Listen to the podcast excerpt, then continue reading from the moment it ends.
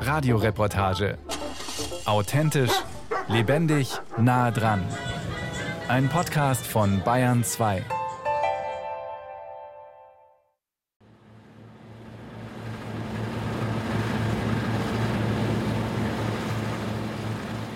In dichten Staubwolken nähern sich drei riesige Mähdrescher einem Mann auf einem 300 Hektar großen Weizenfeld.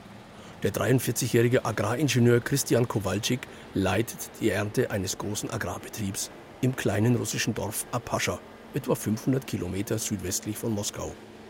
Kowalczyk ist gebürtiger Oberfranke, einziger Sohn eines Apothekers, Studium in Triesdorf und seit 14 Jahren als Agrarmanager in Russland.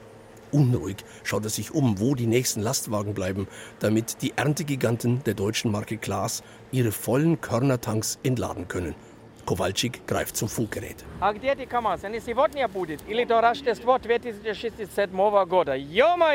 Russisch hat sich der Auswanderer ohne Lehrer und Unterricht beigebracht. Bei der Arbeit, nebenher, effizient, schnell. Dabei, dabei, schmutziges Russisch und Schimpfwörter inklusive. Warum ich schon wieder schimpf? Drei große Mähdrescher auf dem Feld, es sind neun LKW da und macht einer mal Pause, hängen sich gleich drei hinten dran und wir stehen hier rum, Leute. Bald ist Weihnachten, bald ist Winter, das Zeug gehört geerntet, der Raps kommt hinterher. Zeit ist Geld, ist alles teuer hier. Gas geben. Gas geben. Rückblick, wie man mit Russen umgeht, mit den politischen Rahmenbedingungen. All das lernt Kowalczyk bei seinem Karrierestart in Russland ab 2002 vom deutschen Agrarpionier Stefan Dürr.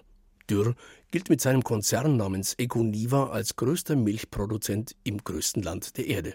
Wladimir Putin lässt sich von Dürr beraten. Bei diesem Deutschen arbeitet Kowalczyk vier Jahre lang. Dann lernt er den in Moskau für eine deutsche Bank tätigen Agraringenieur Eckhard Hohmann kennen. Mit ihm zusammen leitet er fortan den 35.000 Hektar Betrieb eines Investmentfonds. Kowalczyk heiratet 2009 die russische Agrarwissenschaftsstudentin Anna Baranova. Mit dem Ukraine-Konflikt verliert Russland international an Ansehen. Die Investoren ziehen ihr Kapital aus Russland ab und verkaufen den Betrieb Ende 2014. Für Kowalczyk und seinen deutschen Partner ein herber Rückschlag. Während er weiter über seinen Werdegang erzählt, geht Kowalczyk zum Auto. Regen droht. Jetzt muss er schnell Richtung Getreidelager fahren, um die Lastwagenfahrer zu kontrollieren. Leute, die Technik ist einfach zu teuer. 50 Prozent der Arbeitungserledigungskosten ist Mähdrusch. Und wenn wir da ein bisschen rumspielen damit, haben wir das ganze Jahr verloren. Der Mähdrusch, das ist doch das A und O, das Allerwichtigste. Das muss einfach laufen. Mit dem Dacia Duster fahren wir mitten durch die riesigen Felder über betriebseigene Sandwege mit großen Pfützen. Öffentliche Wege gibt es hier nicht. Kowalczyk sieht seine Zukunft in Russland. Er nimmt Ende 2014 die Herausforderung an, als Hauptagronom eines tschechischen Investmentfonds, einer Holding mit 60.000 Hektar Land, tätig zu werden. 60.000 Hektar. Das ist mehr als die Fläche seines Heimatlandkreises Lichtenfels in Oberfranken. Sein deutscher Partner, Eckhard Hohmann, betreibt inzwischen mit einer Russin einen eigenen Ackerbaubetrieb namens Rheinland in Kolpna.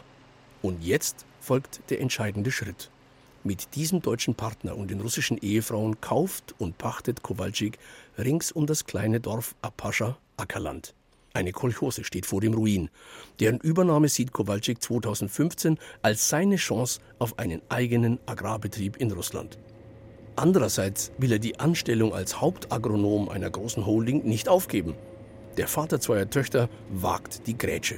Gründung eines eigenen Betriebes plus Führungskraft einer großen Holding. Warum tut er sich das an? Weil ich mir halt absolut meine Zeit einteilen kann und ähm, das volle Vertrauen habe. Und wenn ich das mal nicht Donnerstag und Freitag mache, dann mache ich das eben Samstag und Sonntag oder Dienstag. Ähm, bei den Leuten zählt Resultat und keine Anwesenheit. Und diese Leute zahlen ihm auch ein gutes Gehalt. Mit umgerechnet 350.000 Euro Eigenkapital und Bankkrediten investiert er zusammen mit seiner Frau Anna in den eigenen Betrieb, in die Komarici Agro GmbH. Jetzt besucht Anna ihren deutschen Mann auf einem eigenen Weizenacker. Die Töchter Juliana und Carolina kommen mit aufs Feld. Anna Kowalczyk hat auch einen Hochschulabschluss im Fach Agrarmanagement im mittelfränkischen Triesdorf gemacht. Sie schmunzelt, als der Meister, wie sie ihn scherzhaft nennt, mit dem Funkgerät herumfuchtelt und mit den Mitarbeitern diskutiert. Der ist eigentlich immer so. Der Meister hat immer viel Energie und freut sich, wenn die Erde losgeht, dass er halt mal ein bisschen managen die Leute kann, ein bisschen unter Kontrolle alles haben. Endlich stehen immer genug leere Lastwagen auf dem Feld bereit, damit die Erntegiganten stets während der Fahrt entladen können. Bloß kein Stillstand. Kowalczyk geht es zu langsam.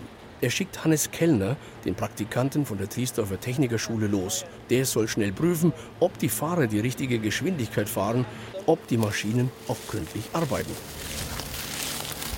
Ich da jetzt quasi, wenn der Mähdrescher drischt, dann unter der Fahrt zwischen die Reifen einschmeißen, unter dem Mähdrescher, dann fährt der Mähdrescher drüber und dann fällt in der Schale Stroh ein und dann hat er mir das ausblasen und schauen quasi, wie viele Körner in der Schale liegen, das heißt, wie viele Verluste haben wir quasi, um einen Mähdrescher dann besser einzustellen.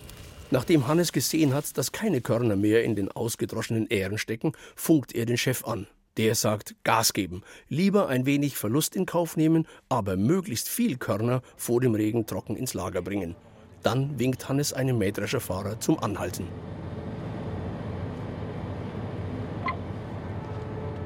Der bayerische Praktikant übernimmt das Steuer. 700 Tonnen Weizen am Tag. So viel sollen die drei Mähdrescher leisten. Dann liegen die Erntekosten in einem Bereich, dass der Betrieb ausreichend Geld verdient. Sein deutscher Chef rechnet sehr scharf. Wir dann halt, weil der Christian und ich, wenn Mittagspause ist, also eine Viertelstunde machen die meistens Mittag, die Fahrer, dass man halt einen Eindruck kriegt, weil das Getreide zum Dreschen geht, ob es leicht geht, schwer, dass man halt dann auch quasi die metrische Einstellung dann mit den Fahrern besprechen und auch denen dann eine metrische mit einstellt. Auf dem Weg ins Getreidelager muss jeder Lastwagen voll und leer über die Waage fahren. Ludmilla sitzt da in pinkfarbener Jacke, großem weißen Strohhut und tippt mit lila manikürten Fingern das Gewicht jeder Fuhre in den Laptop auf dem Klapptisch neben der Waage. Sie weiß, von welchem Acker, von welchem Mähdrescherfahrer jede einzelne Fuhre stammt. Kein Kilo soll dem Betrieb verloren gehen. In Russland kann ganz schnell mal ein Lastwagen seine Fracht nicht beim Betrieb, sondern bei einem der vielen Kleinstviehhaltungen abladen. Kowalczyk vertraut auf Ludmilas wachsame Augen.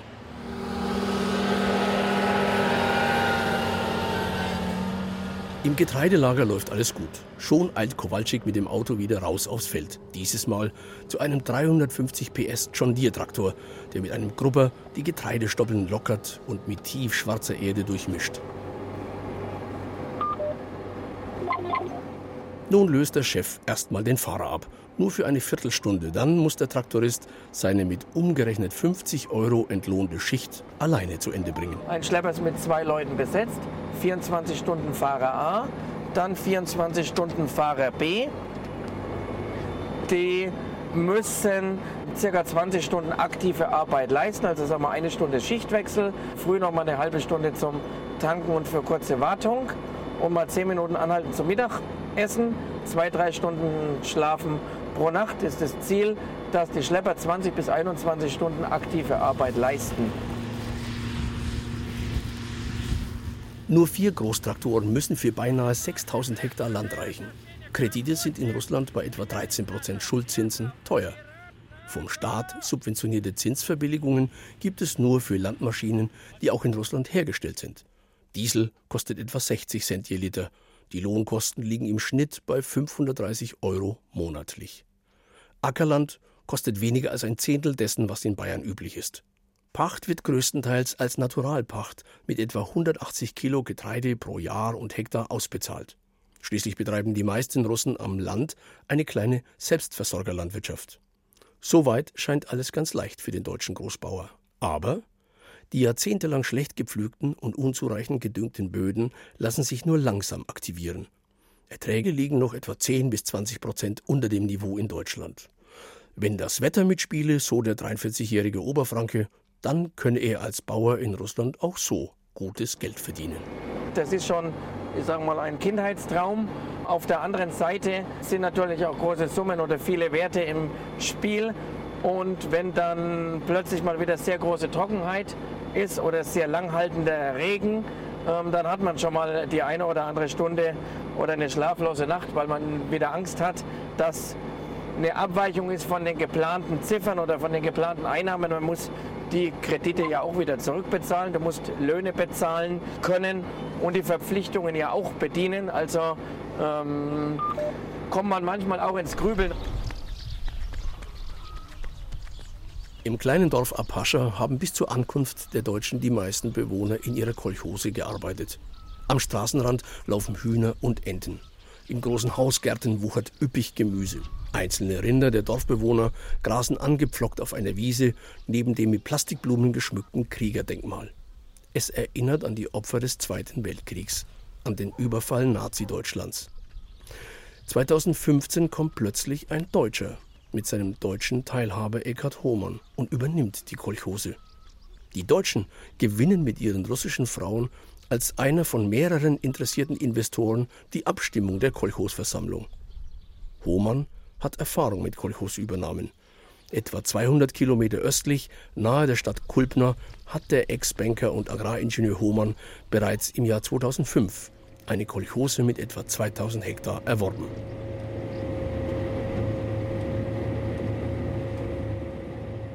Zu diesem Betrieb in der Schwarzerde-Region Richtung Kursk fährt Christian Kowalczyk regelmäßig und berät seinen Partner beim Anbau von Weizen, Sommergerste, Sonnenblumen und Soja. Die deutschen Großbauern treffen sich an einem gut 200 Hektar großen Sojaacker, prüfen die gut gefüllten Schoten, ziehen Pflanzen aus der schwarzen Erde und untersuchen die Wurzeln mit gut entwickelten Knöllchenbakterien. Kowalczyk grinst. Da müssen wir uns nicht mehr verstecken vor den Farmern im Mittelwesten der USA. Er sticht den Spaten in die schwarze Erde. Das geht erstaunlich leicht. Hier Lebendverbauung von den Regenwürmern. Das ist ja das, was man immer in Bodenkunde gelernt hat. Jetzt lebt Bodenkunde live, was man früher im Hörsaal in Triesdorf hatte. Und wenn man diesen Boden nimmt, der ist ja wie Blumenerde, wie Omis Blumenerde zu Hause für die Geranien auf dem Balkon. Üppige Sonnenblumen neigen ihre tellergroßen Blüten in die Abendsonne. Auch die Sommergerste sieht außerordentlich gut aus, obwohl es von Mitte Juni bis Mitte Juli keinen Tropfen geregnet hat. Es geht gut voran auf diesen Böden. Da sehen die Deutschen noch Luft nach oben. Schön und gut. Aber die Politik. Putin. Der hochgewachsene Ex-Banker Eckhard Hohmann sagt, ja, er werde oft gefragt, wie er denn mit Korruption und politischer Willkür zurechtkomme. Seine Antwort? Die Launen des Wetters machten ihm mehr zu schaffen als politische und rechtliche Rahmenbedingungen. Wir haben immer das Gefühl gehabt, dass wir hier Rechtssicherheit hatten, dass wir hier vernünftig arbeiten können. Ich sage immer, wenn, wenn ich gefragt werde nach den schlimmsten Problemen, die wir hatten, im, wenn wir den Betrieb aufgebaut haben, dann gab es immer drei Probleme. Das ist immer Wetter, Wetter und Wetter. Wenn ich alleine dann danach urteile, was die letzten 17 Jahre war, Natürlich gibt es eine Unsicherheit in der Zukunft, aber ich kann jetzt nicht sagen, dass unser Denken jetzt jeden Tag davon bestimmt wird, was passiert die nächsten 15 Jahre und wird uns hier was weggenommen oder so. Also ich kann nur sagen, dass wir hier, die, die Zeit, die wir gearbeitet haben, dass wir immer fair behandelt worden sind. Die deutschen Großbauern Hohmann und Kowalczyk fühlen sich unter der Regierung von Wladimir Putin in Russland wohl gelitten. Nach dem Ukraine-Konflikt, nach den wechselseitigen Import- und Exportsanktionen für Lebensmittel will der russische Staat die Nahrungsmittelproduktion im eigenen Land voranbringen.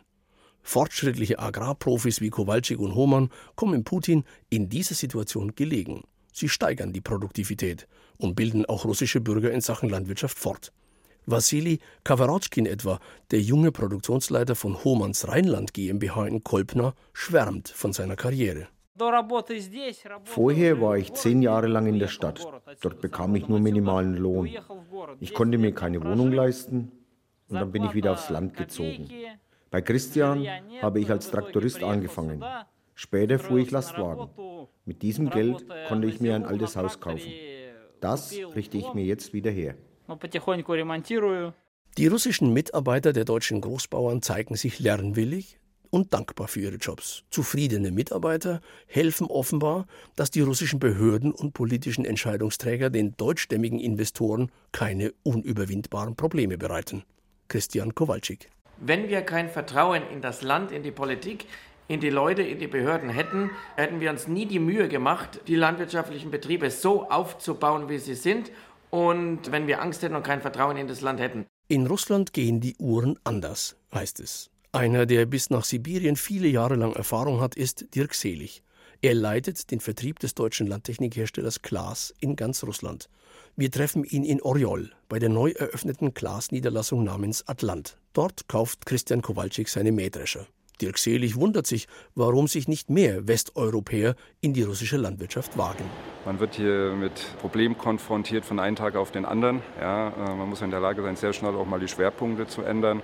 Man muss sich auch dessen bewusst sein, dass auch von Seiten der Behörden sehr, sehr schnell mal eine Gesetzesänderung entschieden wird. Und hier, denke ich, ist die große Herausforderung, einfach flexibel zu reagieren. Ich denke, in der Regel alles lässt sich lösen. Aber ich sag mal, der Planungshorizont ist einfach begrenzter als ich sag mal, in Westeuropa zum Beispiel. Die Firma Klaas baut im russischen Krasnodar mit 500 Mitarbeitern jährlich 2500 Großmähdrescher und Traktoren. Die Geschäfte entwickeln sich sehr gut. Und die Betriebe der Kunden seien sehr unterschiedlich, aber im Vergleich zu Deutschland immer sehr groß. Wenn ein Landwirt sagt, er hat 30, äh, dann heißt das nicht automatisch 30 Hektar, sondern in der Regel 30.000 Hektar. Und äh, ich habe die Erfahrung gemacht, unsere, ja, unsere Kunden, die bewirtschaften in der Regel sag mal, ein Minimum 3000 Hektar. Ja, äh, wenn sich auch einer so entsprechend teure Landtechnik kauft. Doch äh, äh, bei den größten Kunden, da reden wir von bis zu einer Million Hektar. Kowalczyk startet die Ernte 2015 auf seiner Komarici Agro GmbH mit drei gebrauchten Glasmähdreschern. 2019 kauft er einen neuen, das größte Modell, Tucano, mit 9 Meter Schnittbreite. Listenpreis 23 Millionen Rubel.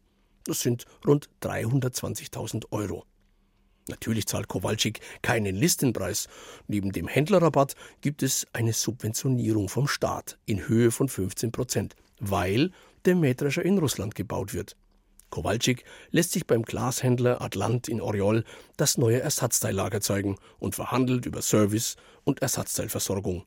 Noch funktioniere diese nicht ganz so gut wie daheim in Bayern werde aber immer besser.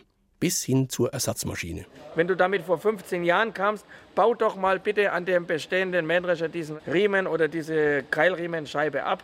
Haben alle gesagt, es ist nicht möglich. Also heute sind wir so weit, dass auch dieser Service inzwischen gewährleistet ist. Das Wort Ersatzmaschine kein Fremdwort mehr ist. Mehr Leistung durch moderne Technik mit weniger Arbeitskräften. Im Ackerbau funktioniert das bei entsprechendem Kapitaleinsatz deutlich leichter als in der Viehhaltung. Trotzdem ist Christian Kowalczyk zusammen mit seinem deutschen Partner Eckhard Hohmann auch in die Milchviehhaltung eingestiegen. Sie wollten zunächst nur das Land der kurz vor dem Ruin stehenden Kolchose Apascha nahe der Kleinstadt Komarici in der Region Briansk kaufen und pachten. Das bekamen sie aber nur im Paket mit allen maroden Stallgebäuden und 270 ausgemergelten Kühen. Im Frühjahr 2015 stimmte eine Kolchosmehrheit doch für die Deutschen. Seitdem ist der Getreideprofi Kowalczyk auch Milchbauer.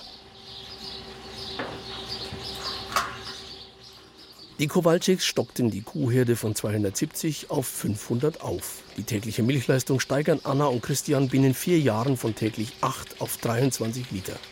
Pro Liter erlösen sie in Russland umgerechnet 37 Cent, etwas mehr als Milchbauern in Bayern.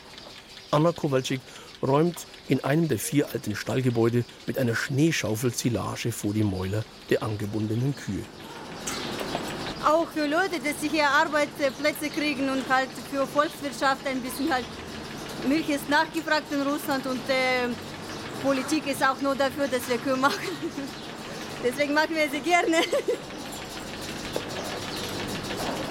Bis in den März 2019 schleppten acht Melkerinnen Milch mit Eimern durch den Stall. Inzwischen läuft die Milch zumindest in einem Stall durch eine Rohrmelkanlage. Ein erster neuer Laufstall für 200 Kühe mit Melkstand ist für 2020 geplant. Stallleiterin Maria Jewremotschkina kratzt Kuhfladen von den provisorisch mit Holzplatten reparierten Liegeflächen der Kühe. Der Chef verlangt Sauberkeit im Stall. Er will Euterinfektionen und Medikamenteneinsatz reduzieren. Wir fragen Maria, ob dieser Deutsche mit seinem Ehrgeiz nicht übertreibt. Äh, nein, nein, ich habe inzwischen verstanden, wie gut er ist. Wenn der Chef streng ist, ist das gut. Er will uns nur zeigen, wie wir richtig arbeiten müssen, um etwas zu erreichen. Bevor Christian kam, waren wir mit unserer Arbeit rückständig, zurückgeblieben. Jetzt, wo er da ist, haben wir gelernt, produktiv zu sein. Wir arbeiten in einer anderen Atmosphäre, wir verdienen ein normales Gehalt. Dadurch können wir auch leben wie normale Menschen. Im Stall hat der bayerische Praktikant Hannes Kellner die Aufgabe, dass er täglich die Futterqualität und die Zusammenstellung der Rationen überwacht. Hannes Kellner stammt aus einem bayerischen Familienbetrieb mit Schweinehaltung und Biogas. Was man daraus lernt jetzt in der Zeit vom Praktikum ist das, dass ich gesehen habe, weil man das kann man sich eigentlich gar nicht vorstellen in Deutschland, wenn man mit so wenig Material und Maschinen und Technik so viel erreichen kann. Den stellt ja nichts zur Verfügung, um mit dem trotzdem einen Gewinn zu erzielen. Das fängt beim Stoll an, der hat eigentlich bei Null angefangen und haben jetzt da eine Rohrmilchanlage eingebaut und halten da Kühe und erzielen einen Gewinn quasi. Das ist eigentlich das Faszinierende jetzt an Christian, weil der das managt. Der Kälberstall ist alt, eine einfache Rundholzkonstruktion, aber alles wird luftig, durch den weißen Kalkanstrich auch hell. Die Kälber sind nicht mehr braun, sondern alle schwarz-weiß gefleckt durch die neu eingeführte Verdrängungskreuzung mit Holstein-Genetik. Ein festangestellter Tierarzt verätzt mit einer orangefarbenen Creme die Hornansätze der Kälber. Er kümmert sich auch um die hormongesteuerte Brunstsynchronisierung der Kühe, besamt sie und ist verantwortlich für die Tiergesundheit. Die entwickelt sich gut, sagt Kowalczyk. Diskussionsbedarf gibt es aber reichlich. Deshalb bittet der deutsche Chef sein gesamtes Betriebsleiterteam zu sich auf die Veranda. Lagebesprechung. Jetzt wird es sehr lebhaft.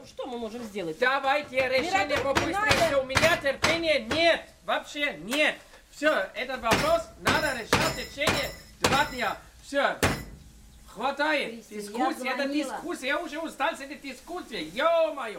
der Boss haut auf den Tisch. Alle diskutieren über Fehler beim Kälberverkauf, über die Höhe der Naturalpacht und, und, und. In der Küche holt Agrarunternehmerin Anna Kowalczyk zwei Bleche Pizza aus dem Ofen. Für das Mitarbeiterteam.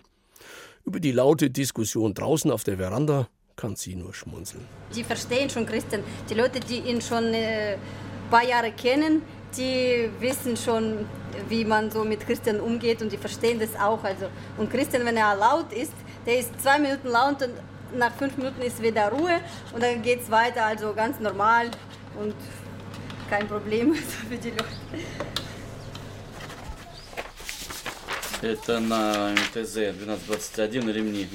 Rechnungen, Rechnungen. Christian Kowalczyk sitzt mit seinen Betriebsleitern auf der Veranda seines Hauses und bespricht Anschaffungen und Finanzielles. Hämmert auf einem Taschenrechner herum. Der Apothekersohn aus Markzeulen in Oberfranken verwirklicht seinen Traum vom eigenen Agrarbetrieb in Russland. Das größte Land der Erde nutzt seine potenziellen Ackerflächen nur etwa zur Hälfte, hat noch große Reserven bei den Erträgen und muss seine Nahrungsmittelproduktion für eine bessere und preiswertere Versorgung der Bevölkerung noch deutlich steigern. Ackerland ist noch äußerst günstig zu kaufen und zu pachten. Die Löhne sind viel niedriger als in Westeuropa. Aber es ist halt Russland. Das muss man mögen.